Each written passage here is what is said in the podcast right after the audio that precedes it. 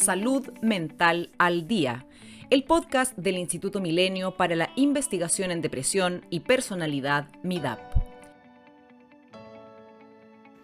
A principios de septiembre de 2021, y a pesar de contar con cifras muy bajas de personas contagiadas con COVID-19, había más de 700 personas en las unidades de cuidados intensivos UCI en el país. En el peor momento de la pandemia en Chile fueron miles. Sabemos que lamentablemente no todos logran superar la UCI y entre quienes lo logran, alrededor de un 50% puede desarrollar lo que se conoce como síndrome post-UCI.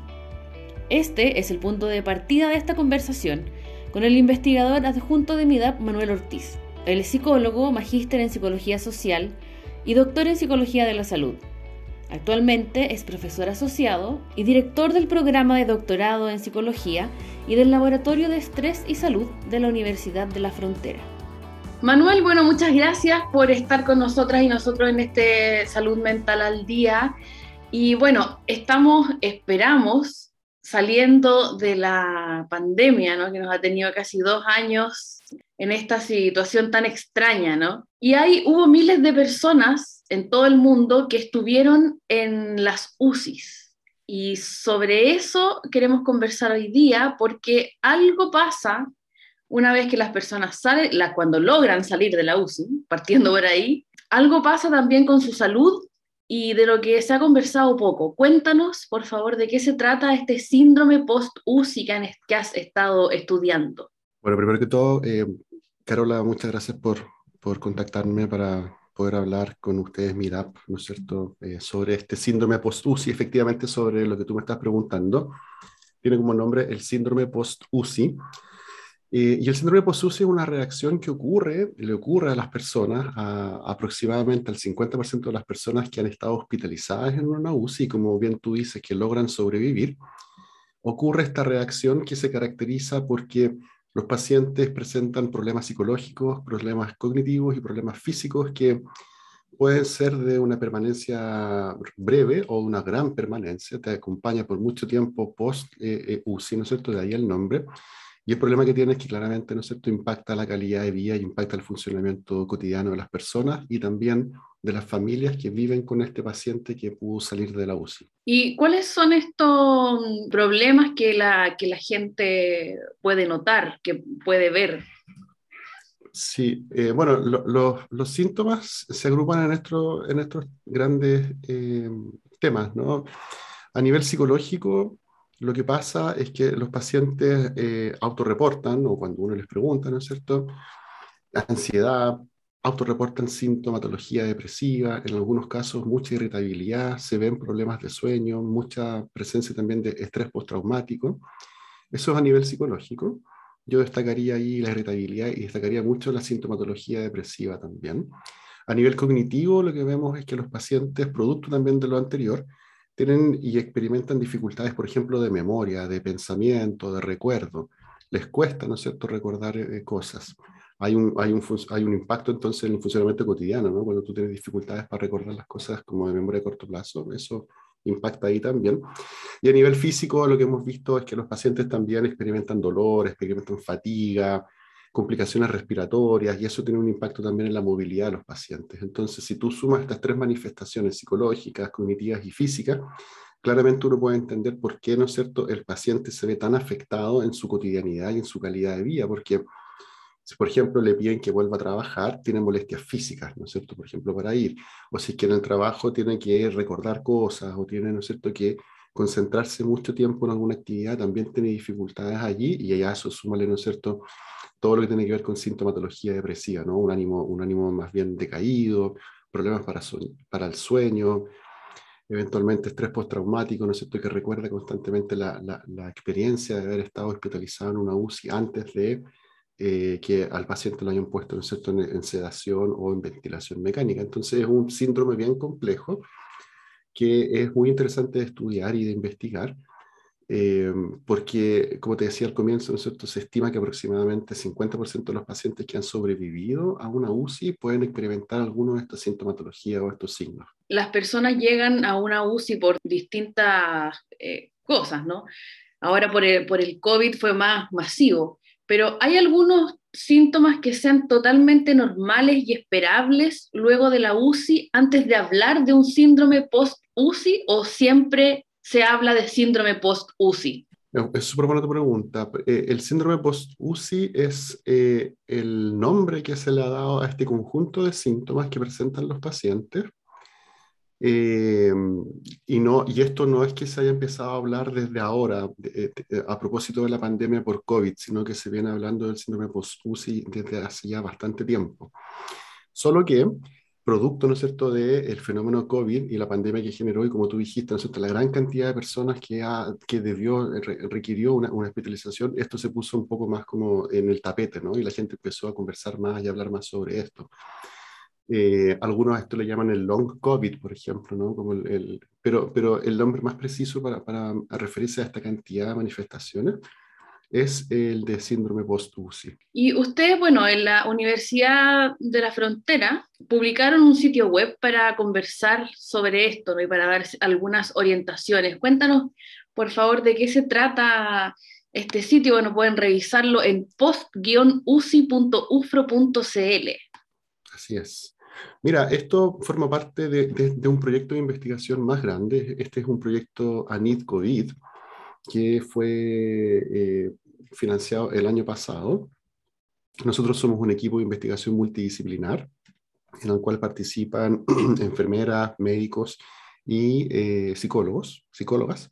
Eh, está conformado por gente de la UC, de la Universidad de Chile, de la UFRO y del Hospital eh, Sotero del Río. Y como parte de este proyecto de investigación que tenía por objetivo generar una estrategia de comunicación precoz para efectivamente ¿no hacerle frente a todas estas manifestaciones, generamos un sitio web que tiene una particularidad, que es un sitio que entrega información general sobre qué es lo que es el síndrome post-UCI, pero además es un, es un sitio que permite que eh, los participantes de esta investigación, que son eh, personal sanitario de distintas UCIs del país, pacientes que han tenido COVID y han sobrevivido y sus familiares puedan acceder a ella con perfiles de usuarios distintos y dentro de estos perfiles de usuarios ellos pueden eh, acceder a distintos tipos de información, a distintos tipos de intervenciones que eh, nosotros sabemos, ¿no es cierto?, debieran tener un impacto favorable en reducir, por ejemplo, sintomatología depresiva o, por ejemplo, esta sensación de agotamiento o, de burnout que, por ejemplo, experimentan los eh, trabajadores del área de la salud, o en el caso de los familiares y en el caso de los sobrevivientes de, de la UCI que están con la manifestación del post-UCI mejorar su calidad de vida, ¿no es cierto?, impactar favorablemente en su funcionamiento cotidiano.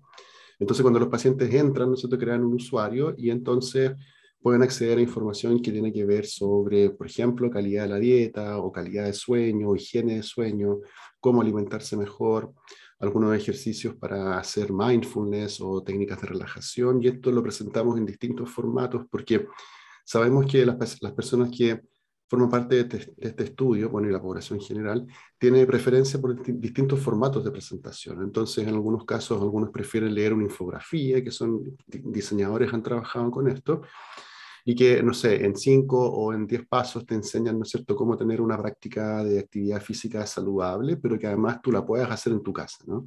O te enseñan algunos hábitos de higiene del sueño, pero también tenemos videos que son pequeñas cápsulas sobre mindfulness, tenemos audios que la gente puede escuchar, ¿no es cierto?, en el formato de podcast, por ejemplo. Entonces, es una, creo que una plataforma que tiene múltiples eh, contenidos y además tiene múltiples estrategias para comunicar la información que queremos dar a, a conocer entre nuestros usuarios. Y esto se enmarca entonces en un, en un estudio. ¿Cuáles son los plazos? Eh, en, en, qué proceso están actualmente? El, el proyecto NIT COVID es un proyecto que, fue, que tiene un plazo de 12 meses para ser ejecutado. Nosotros eh, estamos en la etapa ya final del proyecto, estamos eh, echando a andar hace rato ya este proyecto, pero en este momento lo que estamos haciendo ¿no es, cierto? es que estamos recolectando datos activamente, tanto en familiares, en eh, personal sanitario y en pacientes.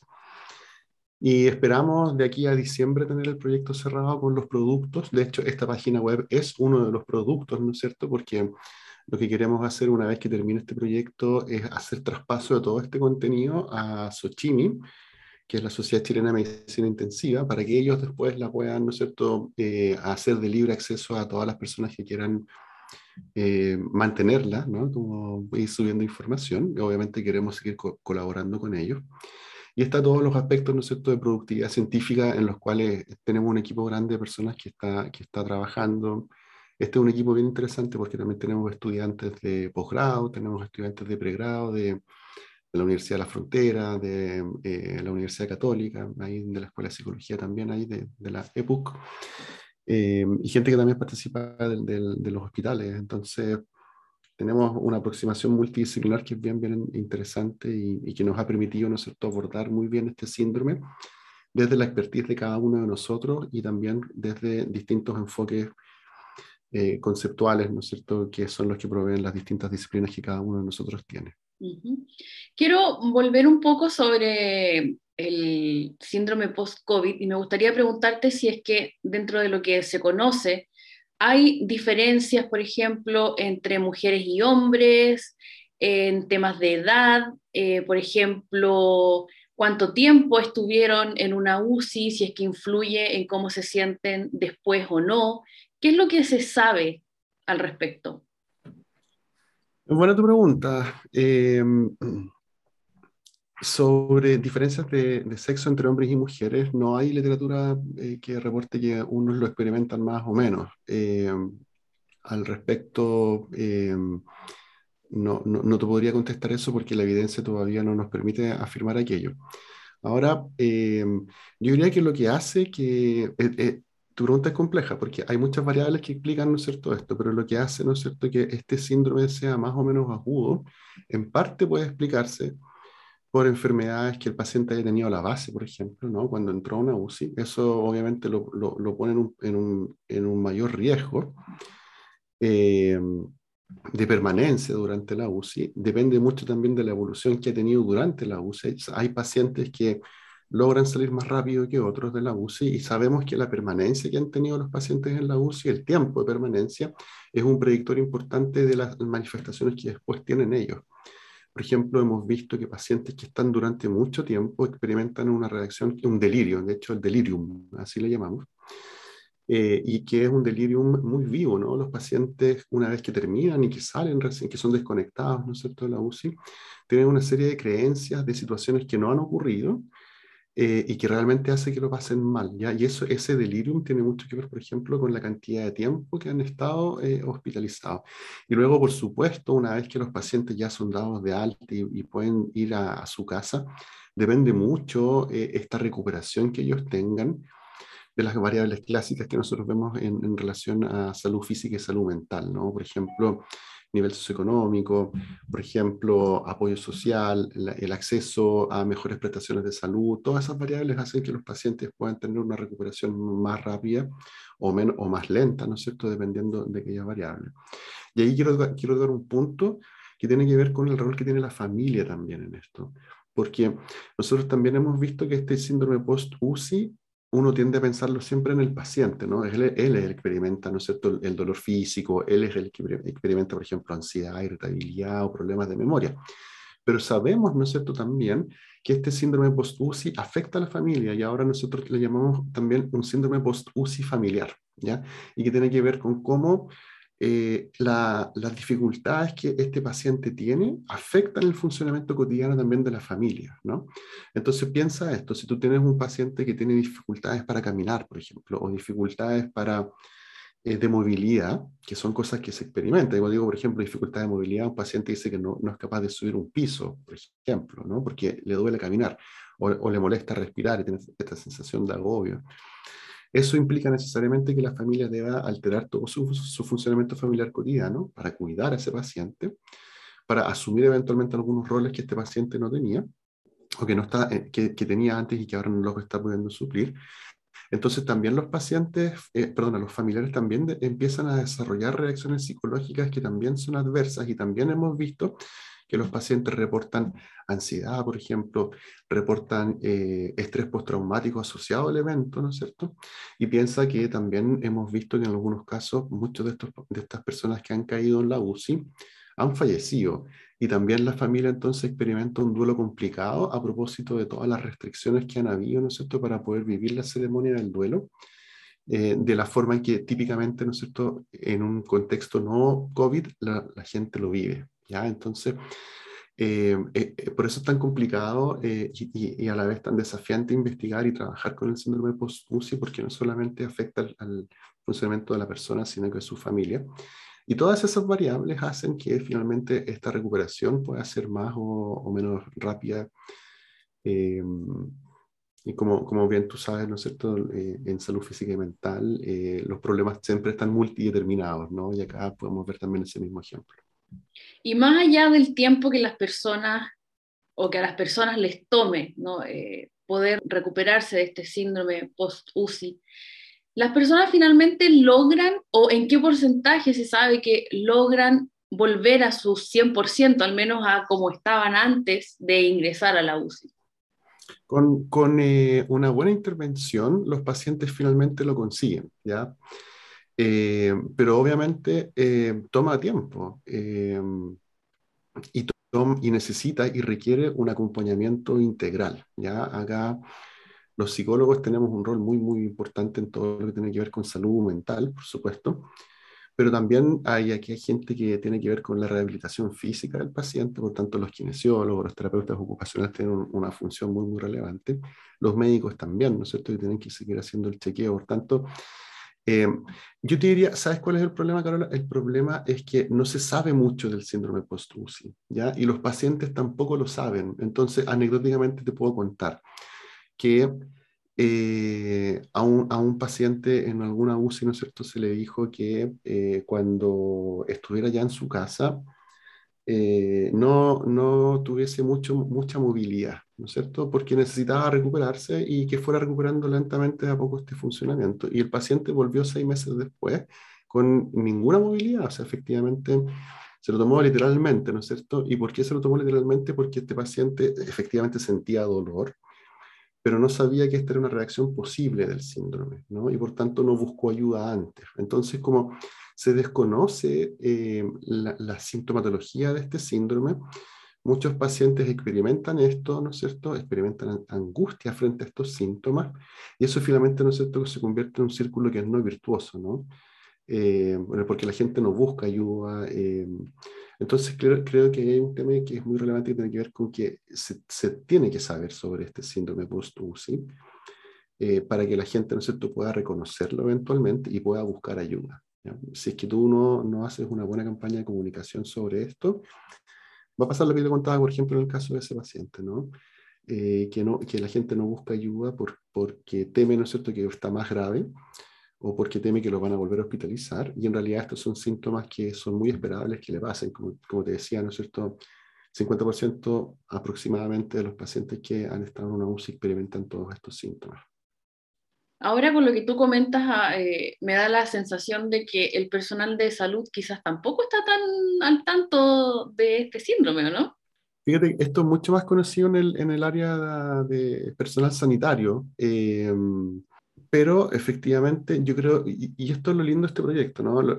Este proyecto tiene como pilar fundamental la humanización del trato en UCI, ¿no? Eh, y eso pasa, ¿no es cierto?, por mejorar las estrategias de comunicación. Ahora, nuestro proyecto justamente apunta hacia ese aspecto, apunta a que el personal sanitario también logre desarrollar mejores estrategias para poder facilitar esta comunicación con los pacientes eh, porque entendemos, ¿no es cierto?, que una vez que el personal sanitario está capacitado para esto, eventualmente, ¿no es cierto?, va a poder comunicar todo de mejor manera. Ahora, nosotros hemos conversado durante este tiempo básicamente sobre el paciente y su familia, pero ojo que el personal sanitario también está muy sobrecargado. Y claramente eh, yo invito a pensar a nuestros auditores, ¿no es cierto?, en el sentido que una persona que está trabajando con muchos turnos, con mucha sobrecarga, que está trabajando eventualmente con la vida y la muerte de las personas, indudablemente va a ser una persona que no creo que tenga mucho ánimo ni mucho tiempo de comunicar, ¿no es cierto?, de buena manera, eh, la evolución de un paciente, ¿no? O qué es lo que les está pasando a los pacientes. Nosotros sabemos que los familiares llaman constantemente a la UCI, ¿no? Y, y, quieren saber cómo, cuál es la evolución de ese paciente, por supuesto. Y la respuesta que siempre se da es una respuesta muy típica, ¿no? Como estable dentro de su gravedad, pero para un paciente que le digan estable dentro de su gravedad no, no, implica nada, ¿no? No alivia ninguna angustia ni nada. Entonces, una, una de las estrategias que hemos ideado dentro de este proyecto, que te le quería comentar, se llaman los diarios de UCI, ¿ya? que es una, una estrategia muy, muy bonita eh, que la estamos implementando también dentro de esta página web para el personal sanitario y para los familiares. Y un diario de UCI es básicamente lo que uno podría pensar cuando era niño o niña que tenía un diario de vida, ¿no? Y escribías todo lo que te pasaba en el día. Bueno, lo que, lo que eh, estamos haciendo con el diario de UCI es que le estamos pidiendo al personal sanitario que eh, haga un diario, en este caso digital, ¿no es cierto?, por cada uno de los pacientes que tiene, ¿ya? De modo tal, ¿no es cierto?, que esto permite una cosa que es muy relevante, ¿no? Permite darle un nombre a ese paciente, pues, permite ponerle una cara a ese paciente, ¿no? Permite ponerle una familia que está, está atrás de él. Entonces, em, el personal sanitario prefirió hacer esto online y entonces lo que, las UCI que participan de esto, lo que han hecho de cada uno de los pacientes que está hospitalizado, independiente de la duración, es que han ido llevando un registro de la evolución de ese paciente, ¿ya? Pero no solo el registro de la, evolución del paciente desde un punto de vista médico, que es obviamente muy relevante, pero también de otros fenómenos que pueden pasar, como por ejemplo, hoy día tuvo reacción o no tuvo reacción, hoy día lo vinieron a ver, en realidad no, se puede ver, pero tuvo contacto, ¿no es cierto?, con sus familiares por medio de una videollamada. Y en el caso de los familiares, queremos también lo mismo, que ellos tengan un diario de, de UCI que le permita, ¿no es cierto?, narrar todo lo que pasó durante el periodo en el que el paciente estuvo hospitalizado, de modo tal que cuando él vuelva, ¿no es cierto?, eh, salga de la UCI, pueda tener un recuerdo de todas las cosas que ocurrieron en el periodo en el que estuvo sedado, por ejemplo. Tiene una función también, eh, la escritura, nosotros sabemos que tiene una función también terapéutica en el caso de los familiares y, y, entonces lo que hacemos es que a ellos les pedimos que escriban todo lo que quieran, desde cuestiones cotidianas, como ganó o no ganó Colo Colo, por ejemplo, cuestiones de política, si es que les interesa, pero también que expresen lo que les está pasando, ¿no? Y esto, hoy día estuve triste, hoy día no, mira, vas mejorando, etcétera. Pueden subir fotos, pueden subir páginas de diario, lo que quieran, es un formato digital que tiene la, que tiene la, la gracia que eh, una vez que el paciente sale, ese formato se puede leer en digital o se puede descargar y se puede imprimir en el caso que el paciente también lo quiera leer, tanto el diario que escribe el personal sanitario como el diario que escribe la familia. Entonces, eh, eh, ahí también tenemos una estrategia de comunicación que eh, le permite, ¿no es cierto?, tanto a la familia como al personal sanitario hacerse cargo de una comunicación que es más, más fluida, más humana, si es que tú quieres, o más cálida, ¿no? desde el hecho de ponerle un nombre a esa persona. Y, y además eh, en, esta, en esta página web también, en el módulo de los eh, personal sanitario, hay dos capacitaciones. Una capacitación que es en Spikes, que tiene que ver con comunicación de malas noticias. Imagínate lo complicado que debe ser para un médico o para alguien de, de, una UCI, ¿no es cierto?, comunicar que el paciente falleció o que no está evolucionando de la forma que, que ellos esperan, ¿no? esa cuestión que es muy compleja, nosotros sabemos que el personal sanitario se complica mucho cuando tiene que comunicar esto, entonces hemos hecho una capacitación eh, en Spikes eh, y muy simple, nosotros mismos grabamos eh, contenido y es un curso que tiene siete sesiones y a eso le agregamos otro curso de PAP, de primeros auxilios psicológicos, que también, ¿no es cierto?, tiene otra función que es que obviamente para el personal sanitario poder brindar estos primeros auxilios psicológicos es importante cuando ellos se comunican con la familia, ¿no es cierto? Pero también es importante para ellos, porque también eh, nos hemos dado cuenta que les ha permitido a ellos, ¿no es cierto?, hacerse más conscientes sobre sus propios estados afectivos. Así que es una estrategia que también eh, apunta en particular al personal sanitario y que nosotros eh, entendemos va a favorecer, ¿no es cierto? Incluso cuando este proyecto ya haya terminado, va a favorecer y esperamos, ¿no esta, esta, transferencia, ¿no? Que se quede en el tiempo, ¿no? Que, que el personal sanitario pueda, ¿no es cierto?, tener y haber aprendido a comunicarse de forma más efectiva. ¿Han tenido algún feedback eh, sobre, este, sobre los diarios? Eh, sí, hemos tenido feedback porque estamos constantemente, nuestro proyecto es un proyecto que implica varias evaluaciones a todos los equipos, a los equipos, a los familiares y al paciente. Entonces tenemos evaluaciones iniciales, intermedias y finales, y en estas, y en esto, eh, en estas evaluaciones eh, hemos recibido un buen feedback de parte de, de los familiares sobre todo. Hay, un, hay un nivel de satisfacción y de gratitud importante por lo que nosotros estamos haciendo. Eh, y eso nos anima, obviamente, a, a, continuar, ¿no es cierto? Porque nos damos cuenta que, obviamente, la investigación tiene que ser para tener unos buenos datos, ¿no? Un, un buen proceso eh, de, investigación en términos de recolectar datos y todo lo que tiene que ver con difusión y, y, publicación científica, pero también el impacto social que tiene nuestra investigación, yo lo evalúo muy alto y muy positivo, ¿no es cierto? Porque eh, eh, nuestros, nuestros usuarios de este proyecto, voy a, voy a llamarlo así, ¿no? Usuarios, me refiero al, al, al sitio web, nos han comentado, ¿no es cierto?, que, que esto les ha servido mucho y eh, los ha orientado mucho sobre cómo continuar, ¿no es cierto?, en este proceso que puede ser muy largo en algunos casos. En algún momento comentaste algo sobre la importancia del trato entre los pacientes y el personal sanitario. Y eso tiene relación también con otro proyecto en el que tú estás trabajando y que, bueno, se vio un poquito interrumpido desde el estallido social en adelante pero mm, te quería preguntar por eso, cuéntanos un poco sobre, este, sobre esta investigación. Sí, qué bueno. gracias por preguntarme eso, Carlos, también. Mira, este, ese es otro proyecto, el, el, de post-UCI es un, un proyecto ANIT COVID. El otro es un proyecto Fondesit regular que yo dirijo junto a eh, Paula Repeto, que es colega ahí de, de la Católica, y Báltica Cabezas, que es de la Universidad del Desarrollo.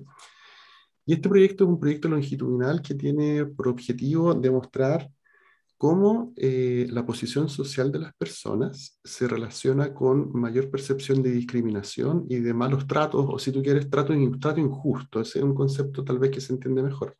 Malos tratos o trato injusto en salud. Y cómo esta percepción eh, se asocia con desenlaces negativos en salud física, eh, por ejemplo, obesidad o síndrome metabólico, que son cuestiones que, que yo investigo acá eh, en la UFRO. Eh, e, ese proyecto es un proyecto que hasta ahora nos ha permitido recolectar datos en forma longitudinal y lo que hemos podido demostrar hasta ahora era un poco lo que nosotros esperábamos, y es que las personas que se posicionan en peldaños más bajos de la jerarquía social, que esto tiene que ver obviamente con su nivel eh, educacional y con su nivel de ingreso, ¿no es cierto?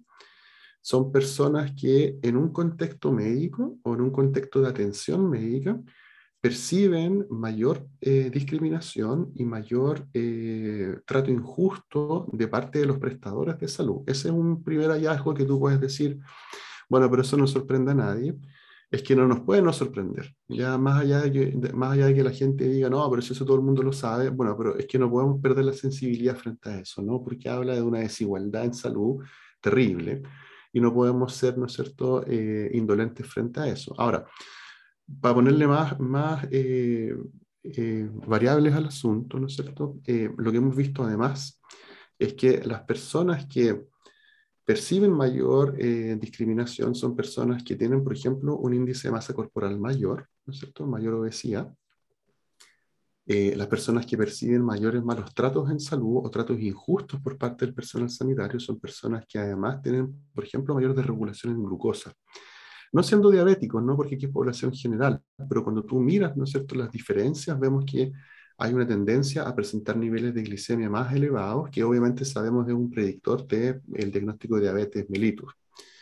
Eh, las personas también reportan en nuestros estudios mayor malestar psicológico, entonces tienen mayor sintomatología depresiva, mayor estrés psicológico percibido, mayor ansiedad. Y sabemos que eso también son predictores de finalmente desenlaces cardiometabólicos o cardiovasculares, que son las principales causas de muerte actualmente en Chile, en población adulta. Entonces, em, claro, aquí hay, un, proyecto que está en desarrollo. Eh, esperamos, ¿no es cierto?, durante lo que queda de este año y el próximo, cuando ya eventualmente tengamos mayor apertura y mayor normalidad, poder traer a la gente al laboratorio y poder hacer mediciones fisiológicas, que es lo que nosotros hacemos para poder ir probando estas relaciones. Pero hasta ahora, eso es lo que te puedo decir. Efectivamente, eh, la percepción de trato injusto o de maltrato en salud es una variable muy, muy relevante que afecta las conductas de salud de las personas que afecta variables desde un punto de vista afectivo de las personas, y eso obviamente tiene un impacto en que ellos tengan un mayor riesgo de desarrollar enfermedades cardiometabólicas.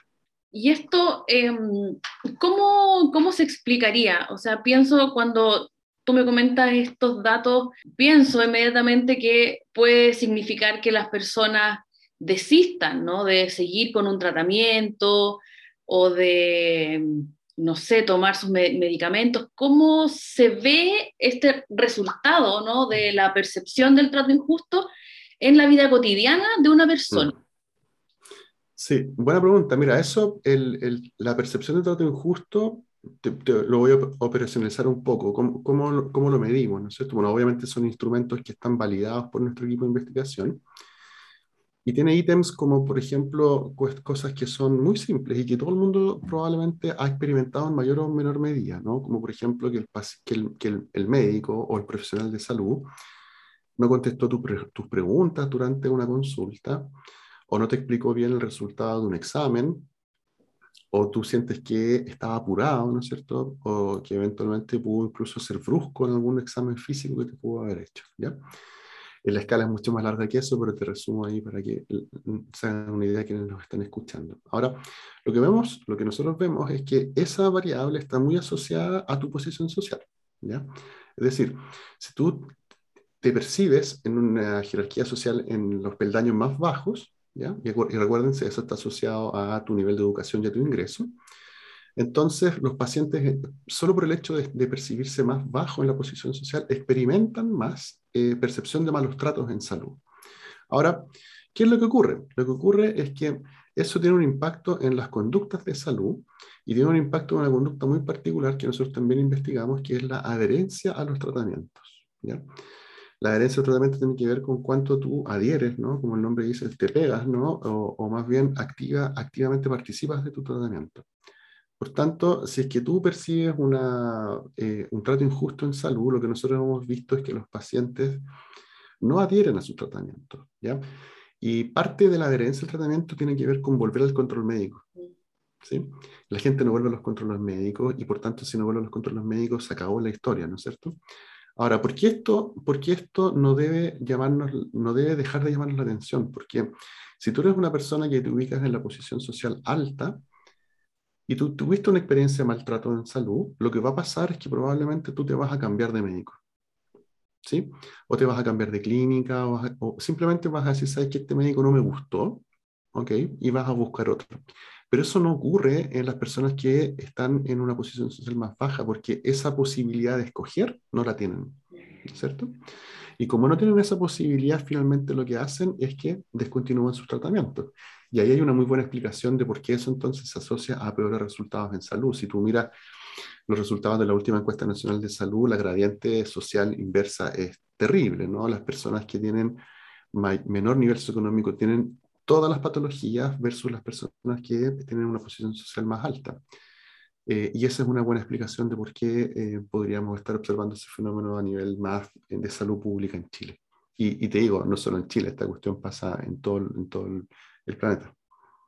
Comentaste algo también eh, sobre esto bien interesante que lo he visto sobre todo en redes sociales aparecer con bastante fuerza este último tiempo sobre todo, y es la percepción de maltrato hacia las personas con obesidad.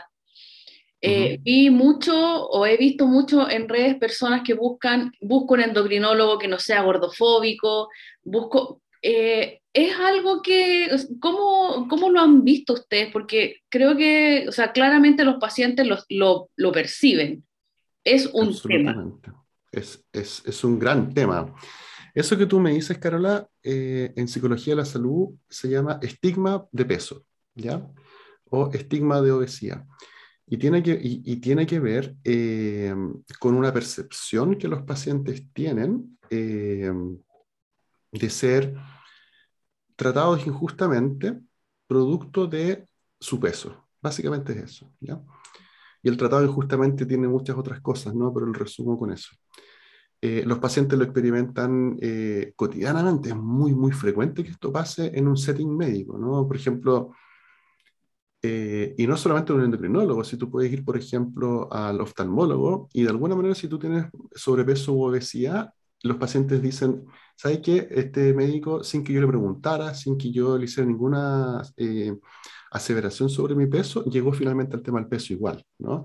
Entonces me dice, no, lo que pasa es que tu problema de visión probablemente es porque estás gordo o gorda, ¿no? O probablemente eh, tienes que cambiar tus hábitos de alimentación sin que yo lo hubiese preguntado, ¿no?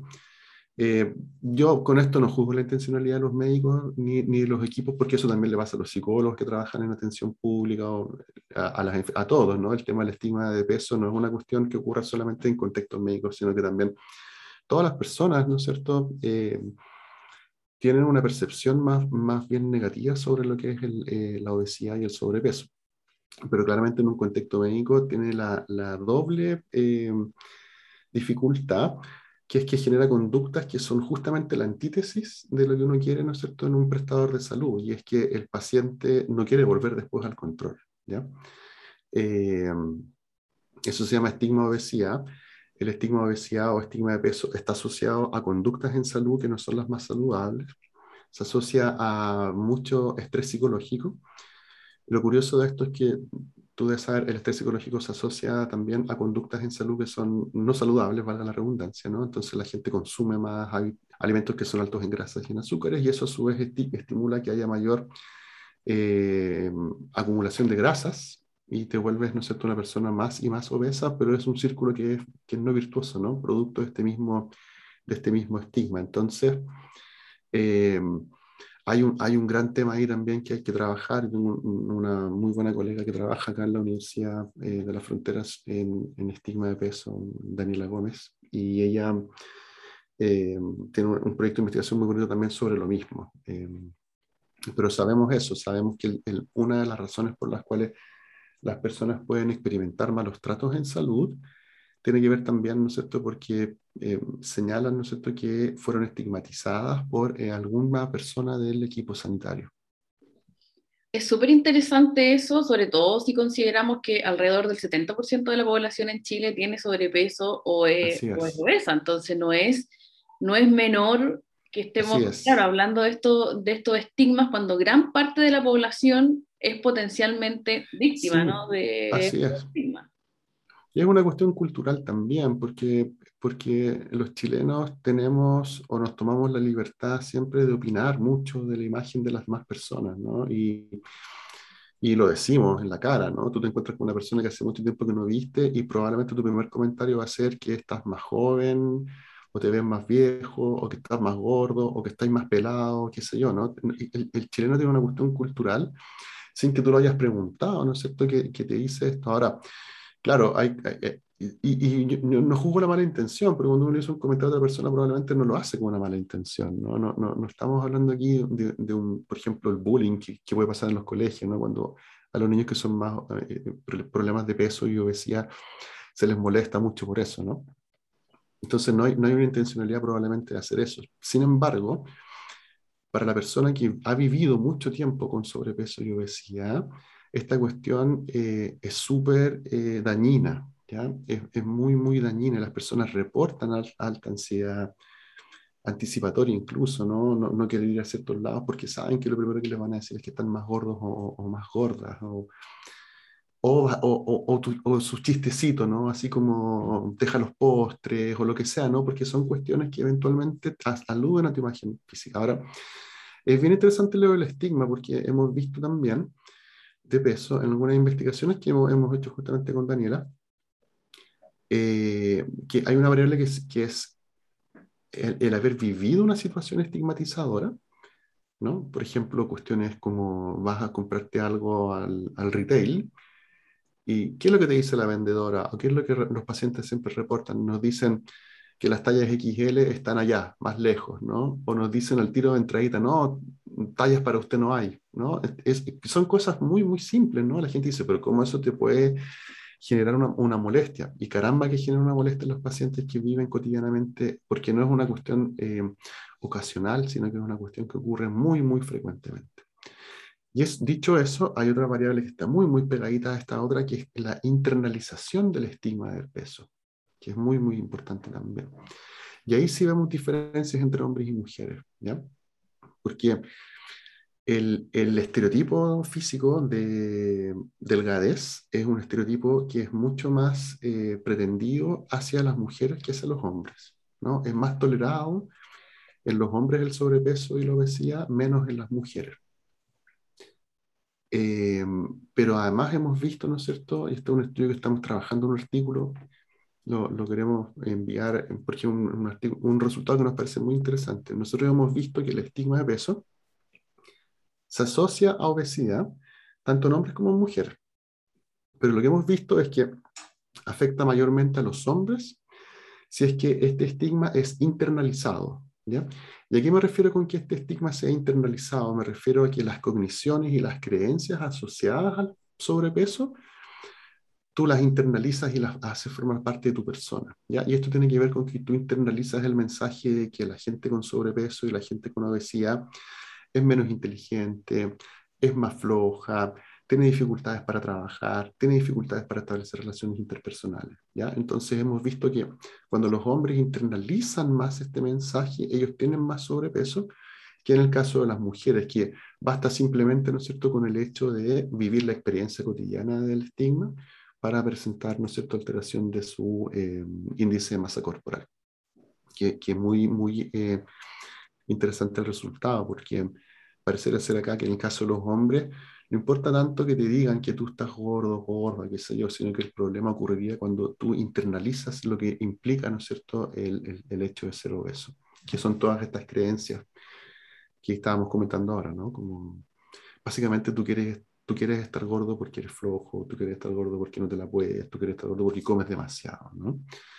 Eh, y entonces este mensaje negativo que hay en relación al, al, a la obesidad y, y, al sobrepeso, si tú lo interiorizas, es más dañino parecer ser en los hombres que en las mujeres. Ahora, estas son evidencias de nuestros estudios y obviamente se requiere mucho más investigación para poder hacer una afirmación generalizada como la que yo te estoy haciendo ahora. Manuel, y bueno, para ir cerrando también, ¿qué, ¿qué, pasa en estos casos, pero desde la mirada del personal sanitario? Porque, claro, hemos conversado sobre qué es lo que viven los pacientes, ¿no? Pero ¿qué es lo que pasa de la otra vereda? El personal sanitario eh, son personas comunes y corrientes como tú y yo, ¿no es cierto? Por tanto, el personal sanitario también tiene creencias, también tiene estereotipos, también vive con eso cotidianamente. Por supuesto que uno no espera que un personal sanitario, ¿no es cierto?, haga esas cosas, pero nosotros sabemos que el personal sanitario también fuma, también consume alcohol, también hace las cosas que todo el mundo hace, ¿no? Eh, en ese sentido, ojo con el tema de la idealización del personal sanitario, porque eso yo creo finalmente que es un mensaje que no, no ayuda, ¿no? Acuérdate, cuando recién partió el COVID, voy a, tocar el tema, decíamos que el personal sanitario eran nuestros héroes, ¿no? Y había campañas que había que salir a aplaudirlos y todo. Esa cuestión al personal sanitario no le servía para nada porque al final eh, terminó siendo un arma doble filo, ¿no? El, el, personal sanitario no se puede enfermar, no puede flaquear, no se puede sentir agotado, no se puede sentir estresado, ¿ya? Volviendo al tema del, del, del estigma y de las creencias asociadas que el personal sanitario puede tener, y también las tiene, así como cualquier persona piensa e, equivocadamente, ¿no es cierto?, que las personas que tienen sobrepeso y obesidad son menos inteligentes, por ejemplo, el personal sanitario también lo tiene, también sufre aquello, ¿no? también lo vivencia cotidianamente. Y por tanto, acá hay una cuestión que es muy, muy relevante, que tiene que ver, ¿no es cierto?, con cómo se forma el personal sanitario en Chile, en el gran sentido de la palabra, ¿no? Eh, hay, una formación, en, de hecho, a mí me llama mucho, mucho la atención que se hable de esto como habilidades blandas. Eh, primer año de una carrera de medicina, cualquier universidad, hay una asignatura por ahí que es básicamente habilidades blandas. ¿Y qué son esas habilidades blandas? Ser empático, comunicarse bien, ponerse en el lugar del otro, ¿no es cierto? Eh, y luego en la formación empiezan a entrar en cosas que son mucho más especializadas, por supuesto, pero nunca más se tocaron estos temas, ¿ya? Si es que tú no formas a un profesional de la salud en estas habilidades blandas, ¿no? Yo, yo a esta altura la llamaría habilidades robustas, ¿no? Sin, por poner el nombre, por la importancia que tienen, ¿no? Si tú no formas a un profesional de la salud sensible frente a los demás, capaz de comunicarse efectivamente, probablemente estos problemas van a seguir persistiendo y, van a seguir estando en, el, en la atención que se brinda a los pacientes, tanto los tratos injustos como también el tema que estamos conversando finalmente ahora sobre eh, el estigma de peso y, y el sobrepeso. Eh, pero tengo también, tengo también claridad de que si es que esto se convierte en una política pública o una política, no, deberá ser una política pública, por supuesto, pero, pero una política de formación universitaria donde tú dieras cabida importante a esto, ¿no es cierto? Probablemente podrías tener médicos, eh, enfermeras, nutricionistas, psicólogos, terapeutas ocupacionales y todos los que trabajamos en, la red de salud, mucho más sensibles eh, a, esto y mucho más atentos también, ¿no es cierto?, a eh, qué es lo que tú dices, cómo lo dices en un contexto médico. Nuevamente, yo mm, sería, duda, dudo, ¿no?, que un médico intencionada y malintencionadamente le diga a un paciente, tú estás gordo, estás gorda y esa es la raíz de todos tus problemas, aunque lo piense, ¿no? y probablemente lo piensa y se lo quiere decir, pero como no ha sido entrenado para comunicarlo de una manera sensible y empática, lo dice nomás, ¿entiendes? Y el problema, como hemos conversado, es, finalmente es que el paciente toma este mensaje, no le gusta lo que le dicen, descontinúa su tratamiento, internaliza el mensaje, se enferma más, ¿no es cierto? Y ahí tenemos nuevamente estos círculos no virtuosos que nos hacen tan mal eh, en el sistema sanitario y que obviamente hay que considerar intervenir eh, y, no taparlo, ¿no es cierto?, eh, en, términos de no de perder la sensibilidad frente a estos problemas que, que aquejan a tanta, tanta gente, ¿no es cierto?, eh, en Chile. Bueno, Manuel, muchísimas gracias por tu tiempo, por esta conversación. Hablamos de un montón de temas súper interesantes, así que muchísimas gracias por estar aquí en Salud Mental al Día. No, gracias a ti, Carola. Un saludo a todos quienes nos están escuchando y encantado cuando quieras podemos volver a conversar. Muchas gracias a todas y todos quienes nos escucharon hoy y nos encontramos la próxima semana en un nuevo Salud Mental al Día. Que estén muy bien. Chao. El Instituto Milenio para la Investigación en Depresión y Personalidad, MIDAP, es financiado por la iniciativa científica Milenio de la Agencia Nacional de Investigación y Desarrollo, ANID.